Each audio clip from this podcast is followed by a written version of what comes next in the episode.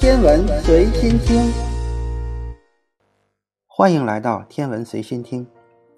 今天这一期的文案来自中国科学院国家天文台。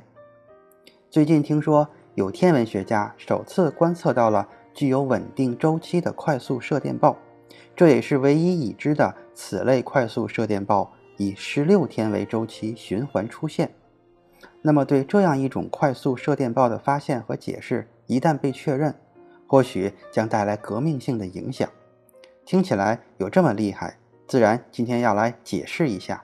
咱们听听国家天文台陈学雷研究员是怎么说的吧。什么是快速射电暴？最早是什么时候发现的？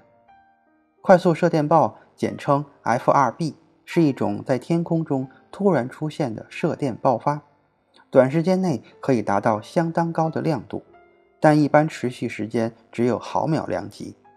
这种现象最初是美国天文学家洛里莫在分析澳大利亚帕克斯望远镜在2001年进行观测记录的数据时候发现的。洛里莫在2007年发表了这一结果，但因为当时只有这么一个案例，因此人们对于其真实性还持有怀疑的态度。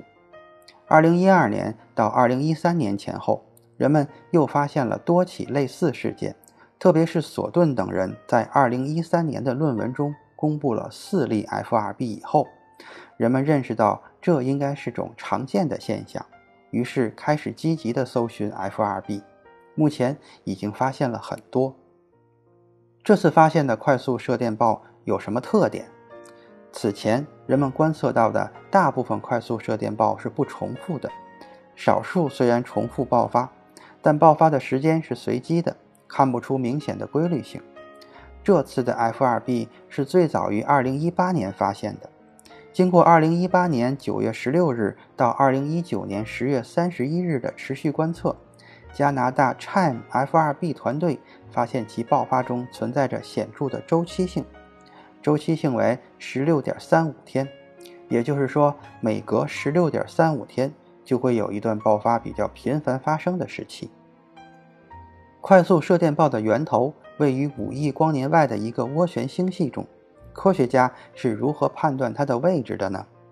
对于快速射电暴，目前在首次发现的时候。人们往往并不能精确定位，这是因为发现射电暴的望远镜往往追求大视场，相当于广角镜头，角分辨率一般不是很高，只是粗略知道其方位。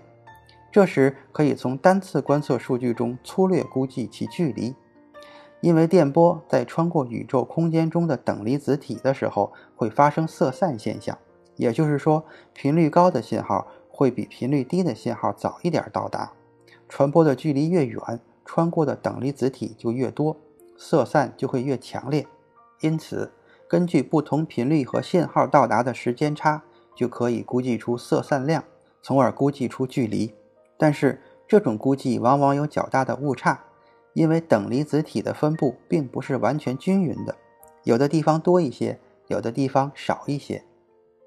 对于重复的射电暴，人们既然知道了它会频繁发生，就可以利用角分辨率更高的望远镜进行监视，从而更精确地测定它的方位。像这次发现的这一个，人们对它的角测量精度就足够高，从而能看出它在某一个涡旋星系中。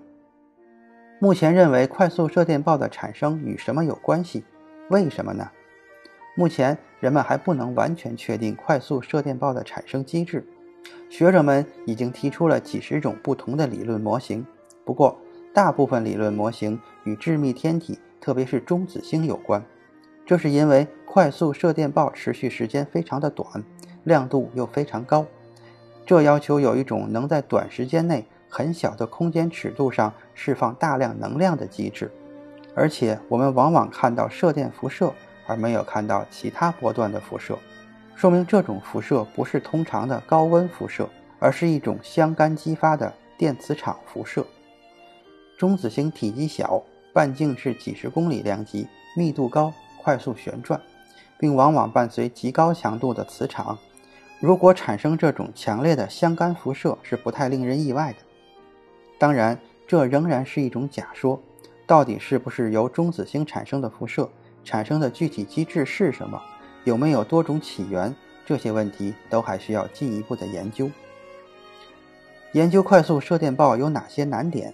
这次发现稳定周期的快速射电暴具有哪些意义？现在已经公布的重复快速射电暴已经有二十多个了，另外据说还有一些尚未公布。那些不重复的快速射电暴是不是真的完全不重复，还是其实也重复，但只是因为发生频率太低没有被发现？目前我们并不清楚。当然，研究快速射电暴的一个难点就在于从单个事件数据里能推测出的信息太少，所以重复报具有很高的价值。一方面，更精确的定位使我们了解它所处的星系和星系中的位置。另一方面，从其重复爆发的亮度、时间等分布，也可以分析其爆发的机制。此次发现的稳定周期当然很有意义。我们知道，天文学的起源其实就来自人类对周期性的认识，像日出日落、月亮的盈缺、四季的变换、行星的汇合等等。因此，可以说周期性是天文学家最重要的观测线索之一。拿这次的快速射电暴而言，如何产生这种十几天的周期性？人们目前有一些不同的推测。有可能快速射电暴的源是处在双星系统中的中子星，那么双星的公转就提供了一种周期性的起源。孤立的中子星也有可能存在转动轴的进动，从而导致周期性。这些都有待于进一步的研究验证。但显然，这种周期性提供了重要的研究线索。今天的天文随心听就是这些，咱们下次再见。